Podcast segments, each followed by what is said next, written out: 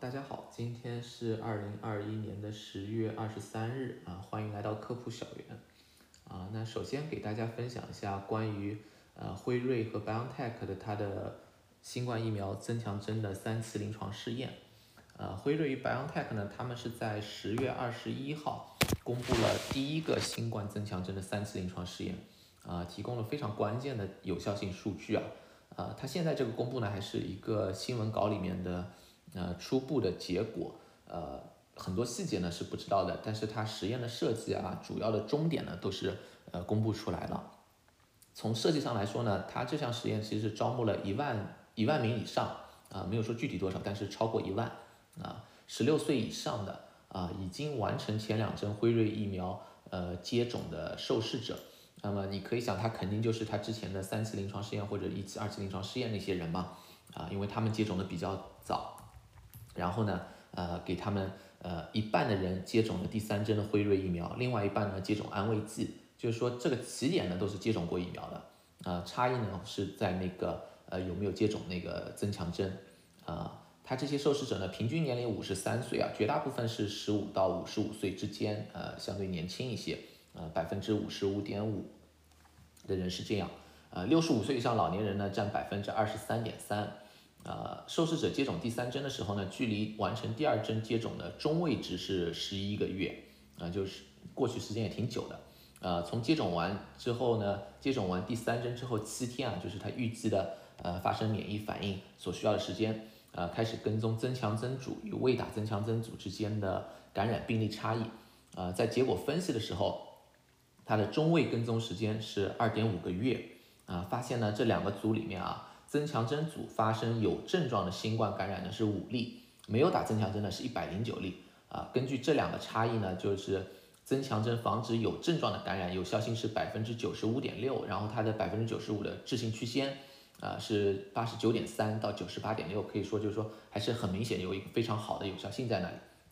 然后安全性数据呢，它没有公布具体的比例，只是说呢就是说没有发现新的不良反应。然后呢，那些常见不良反应发生的比例呢，与这个疫苗在其他临床试验里面类似，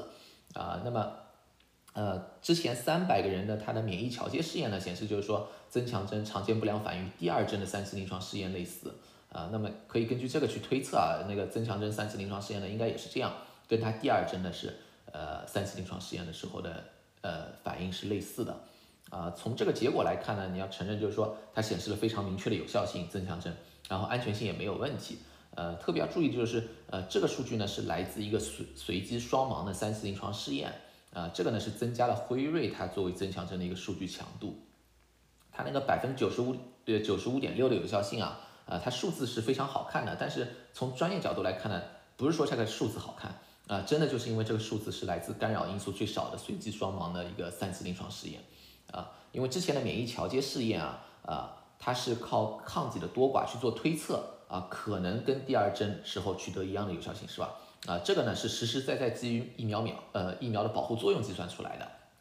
不是一个推测。然后呢，呃，辉瑞之前呢经常就指向就是说，哎，你看以色列它的真实世界的跟踪跟踪出来是多少？但问题是你真实世界跟踪里面啊，总会有那个就是各种各样的偏差是吧？它可能有效性的估计是是有是有缺陷的啊。你这个三期临床试验里面做出来呢，就是说它是一个可靠性会更高。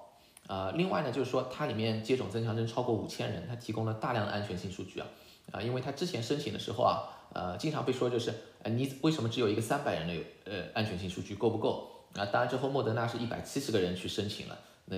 也没人再好意思说辉瑞那个不够了。理论上来说呢，一百七啊也好啊，三百也好啊，呃，常见的不良反应是能看到的，你比如说多少人发烧，多少人觉得疲劳，但是呢，你人数那么少呢，意味着它很多分析的误差会比较大。啊，mRNA 疫苗它最需要关注的罕见不良反应呢是心肌炎，呃，从发生比例上来看呢，呃，很难在临床试验里面确认啊，你哪怕去招募个四万人，你都看不到，因为他们之前的三期临床试验招募了四万人嘛，也没有看到，啊，但是呢，你有一个人数比较多的三期临床试验呢，啊，即便你看不到，呃，却可以做一个排除，什么意思呢？就是说，呃，这个发生率肯定是低于几千分之一的罕见不良反应啊，如果高于这个，我们能看到是吧？我们现在没看到，所以至少是低于这个数字嘛。所以呢，就是虽然罕见不良反应主要靠上市后跟踪，但是要考虑到你上市跟踪的时候啊，啊，一个是存在上报不及时，它上报肯定是慢的，另外一个呢，报告数可能是偏低的。你比如说美国的 Verse，是不是所有人都会去报告 Verse 啊？不一定，很有可能有低估，是吧？啊，你有一个数据收集更完善的三期临床试验的数据呢，它其实作为一个底线，就还是非常重要的。啊，之前呢，你要如果从那个商业竞争角度考虑啊，啊，辉瑞呢是凭以色列最早打增强针啊，积累了最多的增强针数据啊，在竞争里面呢是占了很大的主很强的主动性的。你像强生、阿斯利康两个腺病毒疫苗，因为它的血栓的问题啊，啊，本身在发达国家至少可以这么讲，很难成为增强针的选择。人家增强针选的时候想尽量避开这两个的啊，所以呢，你最后选来选去，很有可能就在莫德纳和辉瑞里面。但是相比于莫德纳呢，辉瑞它的数据量更多啊，这个呢也也就是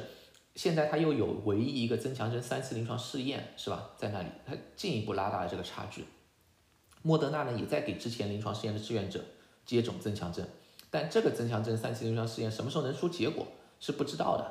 呃，欧洲很多国家呢，因为那个数据量的问题，然后呢，因为心肌炎的风险，比如说一些跟踪显示莫德纳心肌炎风险较高，啊，他已经首选了辉瑞作为增强针。啊，美国现在呢推荐仍然就是说推荐你同一个疫苗为增强针为主是吧，为优先。但是呢，你随着混打被允许啊，单纯从竞争角度上来看呢。就是如果你有更多的数据量啊，你的优势是会更明显。那么留给莫德纳时间呢，其实不是那么多啊。虽然呢，就是说，呃，它这个三期临床试验会用这个试验来填补的空白啊，但不是说增强针就真的没问题了，不是说这个实验做完就没有问题了啊，也不能说就是辉瑞就是最优的增强针选择啊。虽然它有最多的数据，但不一定说是最优的啊。甚至呢，就是从某个角度上来说呢，啊，对它这个解读呢要比较谨慎。啊，因为我觉得辉瑞呢，他在希望让这个结结果呢往一个方向解读，啊，但是呢，它这个不一定是非常正确的一个做法，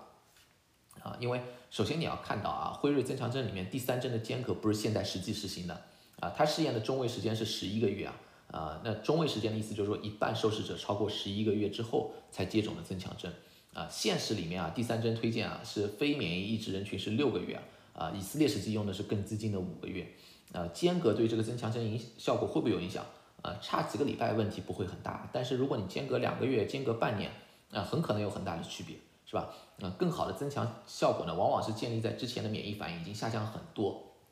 一些研究显示呢，就是说你延长延长前两针呃疫苗的间隔的呃接种的间隔呢，也可以增加有效性，也是也是这样一个原理。呃，从莫德纳的增强针申请来看呢，接种第三针前如果抗体水平高。呃，对应的是最终抗体升，呃，提升幅度小，总量也比较少，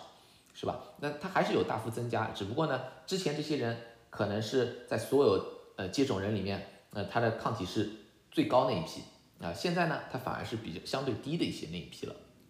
可以推测呢，你随着时间越久呢，更多的受试者体内抗体会更低啊，所以呢，就是说你最后接种效果可能会更好，呃，那么因此来推测呢，就是说辉瑞临床试验里面，因为它间隔十一个月啊。嗯，所以呢，它取得的增强针效果和现在呢，就是现实里面啊，啊未必是完全一样的，啊，然后我觉得更值得关注的是它安慰剂组的疫苗有效性到底怎么样啊？因为它增强针试验里面安慰剂组是完成了前两针接种的，也是完全接种过疫苗的人来，啊，如果你看它感染病例非常高，五千多人，两个半月是一百零九例，你这个感染率算下来，就是已经到百分之二了，两个半月，啊，你一年的感染率要接近百分之十啊。呃，他这个试验是在 Delta 的高峰期，很有可能在这个时期做，因为他现在才报结果嘛。啊，但是这个感染率啊，远超2020年做三期临床试验里面没有接种任何疫苗的安慰剂组的感染率啊。啊，辉瑞的新闻稿里面解读是加强针那个恢复了有效性啊，但是问题必须得考虑，就是你前两针的效果到底剩下多少了？那个增强针和前两针啊，毕竟是一模一样的疫苗，如果前两针的免疫保护下降非常快，那么你还是要考虑一下这个本身这个疫苗有没有一点问题啊？呃，不少疫苗那个有效性跟踪里面，莫德纳没有看到同样幅度的下降，啊，甚至在辉瑞啊，就同样是辉瑞，在加拿大看到的有效性下降也小很多啊，啊，那么加拿大是因为美国之前限制出口，所以它被迫延长了两针的间，呃，接种的间隔是吧？无论是因为就是辉瑞前两针间隔过短，它是三周是吧？还是因为剂量的差异是吧？那辉瑞是三十微克，莫德纳是一百微克。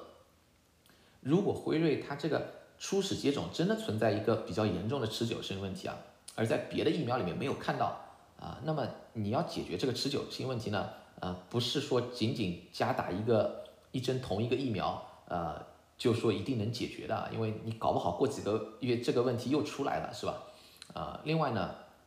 它这里面呢，它公布的数据也没有在实质上回答，就是说增强针有没有必要的问题，因为你对增强针来说的必要性呢，它是不亚于有效性的，是吧？呃，接种增强针的收益呢，呃，就是根据 CDC 他们也说过很多次，就是说不适合没有接种过疫苗的人比。呃而是要问，在已经接种过疫苗、获得免疫保护的人身上有什么更进一步的好处？啊，那个对照组一百零九例感染有多少是重症，是吧？啊，从辉瑞之前三期临床试验的标准来看，我们不知道它标准有没有改过。呃，但之前他做的实验的时候，检测的标准是最低的，他只要有一个潜在症状就去做核酸检测。呃，最后呢，他收集出来的病例是以轻症为主，然后重症收集呢，呃，比那个莫德纳他们少很多。如果对照组啊都是轻症或者轻症去占绝大多数。这个增强针的意义到底是多大啊？因为要考虑到你为什么在研究一个研发并推广一个新冠疫苗啊？不仅仅是因为新冠可以传染人，可以导致疾病，是吧？更重要的是它感染之后的重症死亡威胁啊！你包括那个辉瑞疫苗在内啊，它那个那些疫苗的研发目的啊，是为了防止减少新冠这个疾病啊。如果用着用着，最后目标是就是说你轻症都要高效防护，就是说你你治治要治成那个治感冒去了，呃，就需要考虑一下。呃，这个必要性在哪里？很多疫苗首先是可能没法做到这一点，然后即便可以做到啊，那么可能意味着你半年甚至半年稍微多一点啊，就需要再打一针啊。这个我觉得呢，更需要去关注就是接种疫苗之后突破性感染，特别其中的重症死亡病例，你要找里面的规律，想办法减少这些病例的发生，是吧？呃，那么你比如说对于真的高危人群，就是说它确实集中在这个人群里面。啊，你免疫抑制或者老年人，那么你可以考虑增强针或者是预防性的使用单克隆抗体都没有问题，是吧？啊，对于那个如果你要特别推广到全民的话，你真的要考虑一下，就是你的目标是什么？就是说你你现在是不是你你想变成要治感冒去了，然后你半年打一针疫苗去治这个感冒？呃，好像这个需要去考虑一下，就是有没有这样的一个必要？啊，这是非常关键的。CDC 推荐莫德纳与强生的增强针。啊，它呢算是正式推荐了，在周呃周四的时候，啊，推荐的人群呢，呃，与 FDA 之前批准这两个的增强针是一样的，呃，对于莫德纳来说呢，就是和辉瑞的增强针是一模一样，啊，间隔呢是与第二针间隔至少六个月，然后六十五岁以上以及常住机构，比如说养老院里面的人，啊，你哪怕不到六十五岁也都算在里面，然后五十到六十五岁有基础疾病的人是，呃，这这些人呢都是说。推荐你去接种，呃，第二针超过六个月，啊，十八到五十岁有基础疾病，以及呃十八到六十五岁因为职业有暴露风险的人，是建议根据个人情况做权衡之后去决定。强生跟他们不一样，是十八岁以上所有接种超过两个月的都可以接种，啊，根据这个推荐呢，现在美国三个疫苗都有了那个增强针推荐了，啊，其中呢辉瑞和强生的增强针呢与前两针是一样的剂量，莫德纳呢增强针是前两针的半剂量。啊，前两针的剂量，莫德纳是一百微克，增强针呢会是五十微克。要注意啊，这里说的增强针呢是指非免疫抑制人群的增强针，对于免疫抑制人群呢不能称为增强针，呃是追加针。呃追加针对于 mRNA 疫苗来说呢是全剂量，然后间隔呢是至少第二针之后间隔一个月二十八天。强生没有免疫抑制人群的推荐啊，所以呢它没有一个追加针的概念，它是通过增强针来覆盖的。也就是说，免疫抑制对于强生的人群呢是间隔两个月，呃，打增强针。然后呢，增强针是允许混打的，呃，比如说接种了强生的人啊，呃，符合增强针标准，可以选择任何一个疫苗，不一定非要再打一针强生。对于 mRNA 疫苗的接种者也是一样的，不是说打辉瑞的人一定要再打辉瑞啊。不过这个没有改，就是初次接种，就是两针型的疫苗初次接种，仍然是推荐接种同一个疫苗，就是说打 mRNA 疫苗的。前两针要么都打辉瑞，要么都打莫德纳啊，没有推荐说你两针就一针辉瑞一针莫德纳这样来的，不是的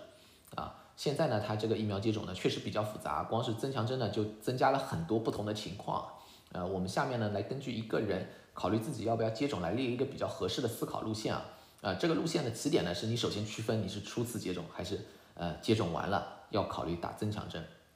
首先，对于初次接种来说，现在上市的疫苗。辉瑞、莫德纳和强生都适用于十八岁以上的成年人，对于十二到十七岁的青少年，在美国只有一个疫苗，辉瑞是获得批准的，啊，然后对于初次接种来说，辉瑞和莫德纳都是两针，间隔呢，辉瑞是三周，莫德纳是四周。啊，CDC 的推荐呢，仍然是尽量在六周之内完成两针接种。其他国家因为各种原因有延长间隔的，有的显示似乎延长间隔会取得更好的免疫效果，但是不同研究里面得出的结论不是很一致的。呃，而且呢，美国并没有为此呢更改政策来支持增呃延长间隔。啊，强生呢就是还是一针型的，初次接种就是一针。啊，很多专家呢因为强生两针的数据好一针，提出这个疫苗应该改为两针型。但是呢，这个没有改，所以呢，就是它出它它的接种还是一针型的疫苗。以上呢就是初次接种呢适用于普通人群，有一个人群呢比较特殊，那就是免疫质人群。啊，这个人群呢就包括比如说器官接受过器官移植的癌症病人、自身免疫病的患者。啊，他们这些人特点是呃免疫系统比较弱一些，同一个疫苗接种，普通人可以产生很好的免疫反应，这些人不一定可以，所以对于这个人群，mRNA 疫苗有一个追加针的策略。啊，就是在接种完两针之后，至少间隔二十八天再打一针，追加的一针呢，尽可能与前两针使用同一个疫苗。追加针与初始针从剂量上来说也是一样的啊。然后我们来看加强针啊，加强针的概念呢，就是说完成初始接种之后，疫苗有效性可能出现下降或者不够好，隔一段时间后来做加强免疫。对新冠来说呢，就是说现在 FDA、CDC 经过论证。认为还不是所有人都需要接种加强针，所以加强针呢只是完成初始接种后的人群里面的一部分。啊，对于两个 mRNA 疫苗来说呢，现在看到是防止感染能力有下降，啊，但最重症的防护呢仍然很好。那么 CDC 跟踪数据里面呢，只有部分研究显示六十五岁以上开始有小幅的下滑，是吧？防重症，啊，这个很可能跟老年人的免疫反应不如年轻好，年轻人好有关，啊，所以有效性呢更容易受到影响。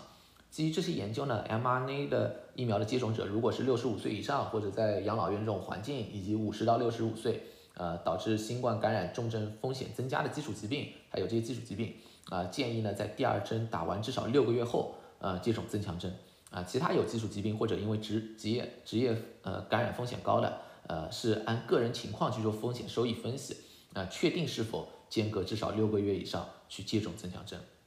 为什么它这里有一个按个人情况做风险收集啊？很多人觉得你这个一搞出来，那我还怎么分析啊？多了一件事情，很复杂啊。因为对于这些人群呢，我们没有看到疫苗对重症的防护能力有下降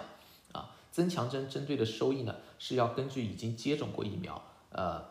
的人是吧？呃，他们接种过，重症风险已经很低了，呃，接种增强针的实际收益呢就不再那么明显。然后呢，因为虽然新冠疫苗的安全性非常好，但在罕见情况下仍然会出现严重的不良反应。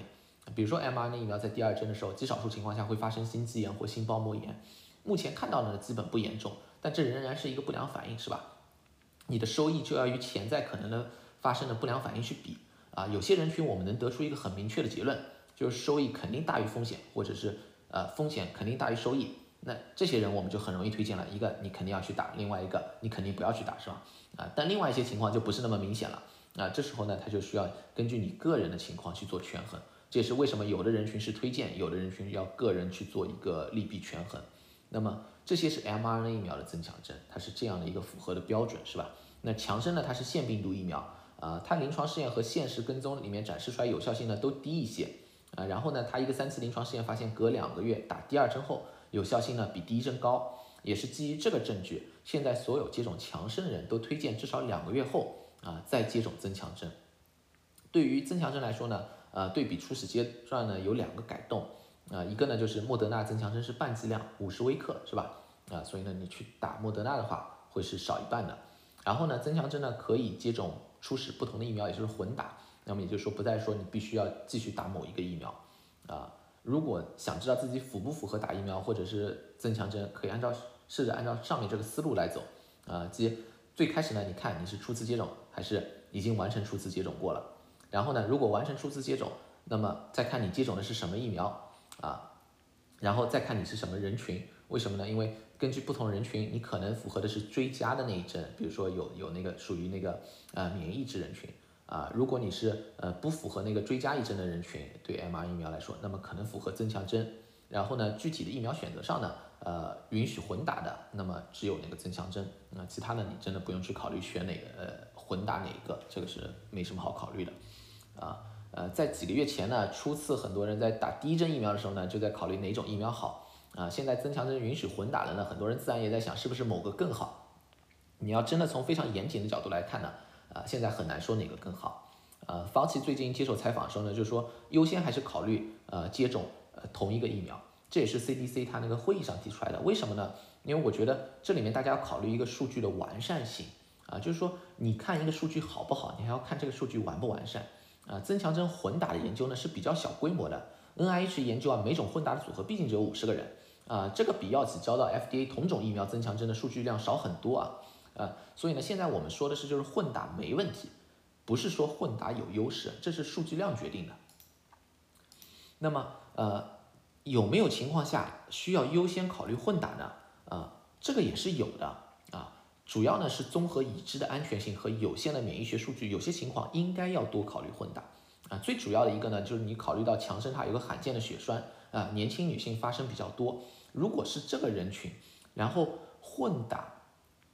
mRNA 疫苗显示的免疫数据。呃，虽然还比较早期啊，但是看着也非常好，甚至比打强生还好。综合这两个，特别是考虑那个安全角度啊，嗯，混打啊可以优先考虑，甚至应该优先考虑啊。不过具体呢，你要咨询那个负责疫苗接种的人啊。如果是年轻男性，呃，mRNA 疫苗的心肌炎风险需不需要通过混打来解决啊？这个考虑到心肌炎目前看到都不严重啊，所以去规避啊，那那真的就是呃见仁见智了。呃，而且还要考虑到那个强生，它还有那个 g u i l l a b r e 是吧？它还有其他的那个罕见不良反应也在，是吧？你你不能就是随便就说，哎，我觉得心肌炎可以通过这个规避，这不是那么简单的啊。那莫德纳和辉瑞之间有一个更好的混打选择吗？啊，说实话是没有的。很多人是仔细的盯着那个 NIH 的混打研究啊，一会儿看那个增加幅度是多少，一会儿看最后的抗体数量啊，非要看出哪个好啊，其实没必要，因为你要考虑那个实验它不是随机的，分组是不平衡的。两个 mRNA 疫苗做出来结果呢，差异非常微小啊！你要去看那些差异呢，只能说你就太龟毛了，是吧？而且呢，那里面你要考虑到莫德纳用的是一百微克，实际增强针呢用的是五十微克啊。就算你视力特别好啊，真能看出那么细小一点差异啊，呃，也只能说你看错东西了。很多人可能觉得，如果几个不同的非混打混打选择不弄出一个最好的，它就有选择困难。呃，我的建议是这种情况啊，呃。你要优先考虑一下一个问题，就是增强针的目的是什么？啊，是因为看到有效性下降去恢复有效性，啊，允许混打是因为混打一样可以恢复有效性。注意这里是恢复啊，啊，大家都是恢复，你你是没法去选择一个所谓的更好的，这是不可能的啊。所以呢，已经到这个份上就没必要太纠结这些不可能做到的事情。其实对于想接种新冠疫苗的人啊，特别是增强针的人啊。呃，现在情况非常复杂，是吧？就像刚才说的，你要符合，要要看你符不符合条件，该接种哪个疫苗啊？如果你觉得这个太复杂了，非常烦啊，那么呢，也也也不要太悲观，为什么呢？因为还有比你更惨的啊，就是给你负责打疫苗那些人，他遇到情况比你更复杂、更麻烦。为什么呢？你从个人打疫苗角度啊，你只要搞清楚自己的情况就行了，你对号入座，是吧？根据自己情况确认需不需要打增强针之类的，还是相对容易的啊。实在不行了。你跑到打疫苗的地方，把自己情况跟人家说一遍啊，对方也帮你那个对号入座了，是吧？呃，确认属于哪个人群，可不可以打增强针啊？但对于那些统筹接种计划或者直接做这个工作的人来说，他就要搞明白很多种不同的情况，对应打什么疫苗、什么剂量。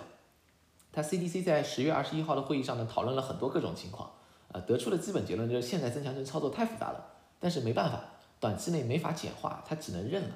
啊，我可以举例一些，看一些。绝对可以让人抓狂的情况，你一个人如果接种完两针莫德纳疫苗的人，要去接种第三针，可不可以真的和那个人说你随便打任何一个疫苗都行？其实是不可以的。为什么？增强针是可以混打，但人家来打的第三针不一定是增强针啊，它可能是一个免疫抑制的人群的追加针。那尽量要打同种的 mRNA 疫苗，而且你你还不能说我坚持用它之前，我坚持不混打，我只给他打之前用过的疫苗就不会出错。因为对莫德纳来说，你必须得搞清楚是增强针还是追加针。如果是免疫抑制的增追加针，要打全剂量一百微克；如果是其他人群的增强针，是打半剂量，是吧？你还必须搞清楚啊。理论上来说啊，接种过 mRNA 疫苗的免疫抑制人群，第二针后呢是一个月你可以去打追加针，但现实中呢不是所有人都那么及时的啊。你比如说有些人他可能在接受一些治疗，他的接种会延迟啊。像呃这周去世的美国的前国务卿。呃，克林鲍威尔将军是吧？他患有多发性骨髓癌，属于免疫抑制人群他很早就接种完两针了，二月份的时候接种完两针啊，但是他第三针呢，其实就是差开差不多是一两周之前呃才预约的。啊，然后呢，因为感染新冠生病，最后都没打上那一针。啊，你这个情况可以看出来，现实中有很多可以混淆的情况，或者说它符合多个标准，比如说你从接种时间和年龄来看，一个人可能符合增强针，但他的基础疾病让他属于免疫质，他符合追加针，但是他免疫质那个应该是有更多的优先权的，是吧？啊，然后啊，如果最有意思的是啊，如果一个免疫质的人之前接种的是强生，那么对于他来说，接下来接种的不是那种 mRNA 疫苗接种者的追加针，而是增强针，所以他不是隔一个月可以接种，而是隔两个月。而且如果他想打 mRNA 疫苗，如果选择莫德纳的话，会要打半剂量，这和接种 mRNA 疫苗的免疫质人群又是不一样的。啊，这些例子呢，在 FDA 和 CDC 的会议上都让那些专家也很挠头啊，让那个 FDA 与 CDC 人解释了很久。之所以会出现这样非常复杂的情况啊，是因为莫德纳有一个普通针剂量和增强针剂量，强生呢，它那个增强针的时间推荐间隔和两个 mRNA 疫苗不一样啊。你对于莫德纳来说，你只要是处于增强针使用的，就是半剂量；而对于接种过强生的人来说，只要接第二针就是增强针啊，然后呢就是隔两个月啊。因为有这样的使用原则出现啊，呃，所以呢会出现一个免疫质的人，因为初始接种疫苗不同，多打一针时，即便选同一个疫苗。可能要用不同的剂量，啊，那么复杂的它那么多种不同的情况啊，非常复杂推荐的不是理想状况呃。但是呢，呃，如果要要帮那个 FDA 和 CDC 说呢，就是说，呃，这还真的就是根据现有数据能做推荐的时候，你你没法避免啊。比如说强生的第二针，主要的依据是什么？呃，你从数据上来看，它最主要的依据就是它两针三次临床试验里面看到有效性提高啊，这个试验里面间隔就是两个月。啊，因此呢，它的增强针就以两个月为间隔推荐，这是最合理的。啊，对于莫德纳和呃辉瑞的增强针，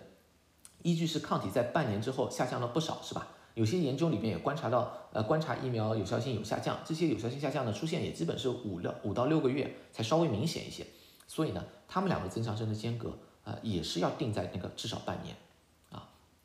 然后强生与辉瑞的增强针，它大部分临床试验做的都是全剂量。所以呢，你增强针也只能用全剂量，是吧？但莫德纳申请的时候，它是根据半剂量的临床试验来做的。呃，你要推做推荐，像 FDA、CDC，它必须要考虑药厂拿出来的证据是什么，试验是怎么做的啊？不能说我想怎么简单我就怎么推荐，你要根据那个证据来，是吧？啊，相反的，呃，相对的，那个免疫制人群啊，mRNA 疫苗第三针推荐啊，是基于一些研究发现，多打一针，一些之前没有抗体形成的病人可以形成抗体。啊，那些研究里面第三针的间隔是比较短的，不是半年。然后里面莫德纳也用的是全剂量，因此啊，做推荐的时候，它 FDA 和 CDC 呢是尽量还原这些相关研究的状况，就希望我们研究里面看到什么效果，我们在现实里面根据这个研究去推荐，希望也能取到同样的效果，是吧？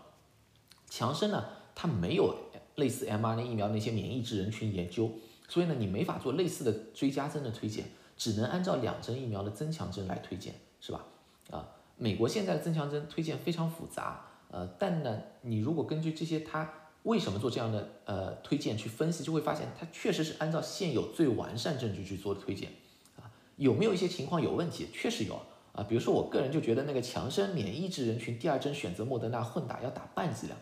啊，这个是有问题的。按照推荐原则呢，现有证据你只能这么做，但如果你稍微从科学角度多分析一下，这个人群很可能。本身产生免疫反应比较弱啊，啊，这个时候你真的去选择半剂量是否合适呢？是吧？啊，CDC 那个会议上有专家对这个提出了一个疑问，就说这种情况你半剂量到底对不对啊？然后 CDC 他那个那边的解释就是说，因为这属于增强针，没有办法。然后呢说，如果你非要全剂量，那么你可以选择辉瑞啊。但是我觉得这个你说全剂量选择辉瑞也有问问题，为什么？辉瑞是三十微克，莫德纳半剂量是五十微克啊，虽然。所以呢，你你也不能简单就以为全剂量就是一个高剂量啊。另外，这些剂量和免疫反应强弱程度呢，还有不确定性，毕竟这也是两个不同的疫苗嘛。呃，对于这些不足呢，更重要的是收集更多相关研究数据来弥补啊。比如说混打呢，就还需要很多完善。呃，现在增强针混打呢是基于那个 NIH 的初步研究啊，其中莫德纳呢它用的是全剂量啊，这个就已经是个非常大的不足了啊。之所以现在允许混打。呃，也是考虑到试打过程中的物流难度，是吧？不允许混打。呃，执行的时候每个疫苗都要准备很多。然后呢，强生的血栓，呃，也是想办法再想那个通过那个混打来解决嘛。啊，毕竟对于年轻女性，比如说第二针再打强生，这个风险虽然很小，但实在没必要让这个风险继续存在。啊，增强针实际操作时候呢，还有其他复杂的地方，比如说莫德纳呢，他们没有专门为增强针换包装，是吧？所以现在一个瓶子里面，呃，根据打增强针还是非增强针，啊，要那个决定啊取多少出来打，啊，这个给执行以及追踪疫苗接种的人呢，增加了很大的负担。嗯，但即便这样的一些重要的安全问题啊，FDA、CDC 都考虑到了。比如说一个瓶子，它现在只允许取二十次，啊，这个是保保障呢，它不出现破损，防止污染啊。然当然啊，这个增加操作时的复杂性啊。莫德纳现在有两种包装啊，与全剂量计算呢，一个是一瓶可以取十针，另外一个一瓶呢装了十五针，但一般来说稍微取的少一点，十三到十四好像说起来啊。如果打增强针呢，一个可以打二十次，另外一个里面的疫苗是够打可能二十八次的。但是因为取药不能超过二十次，所以也只能打二十针，这个确实非常容易混淆啊。呃，CDC 推荐出来之后呢，Stat 上面啊，就是一个比较专业的那个医药的呃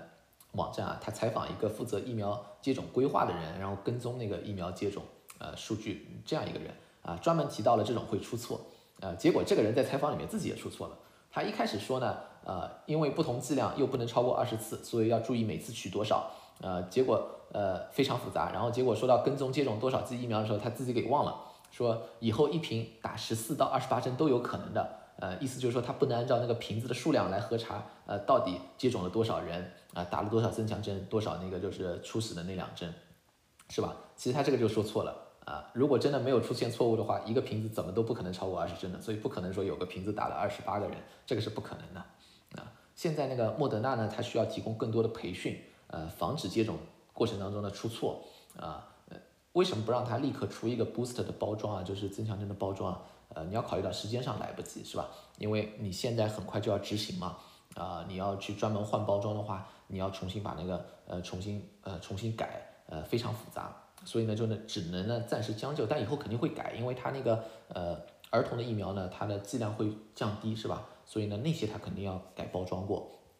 如今那么复杂的情况呢，确实不理想啊，啊，但我觉得作为个人啊，你你可以看到很多问题，F D C D C，啊，还有这个疫苗接种那些负责的人啊，都在考虑了，啊，解决的方法呢不一定是十全十美啊，但他们注意到那么细节，啊，最后对于去接种的人呢，问题已经降到最低了，啊，所以呢，你你真的去接种了也可以放心啊，不用太想太多，就是说，哎，他会不会搞错这些，呃，这基本还是有保障的。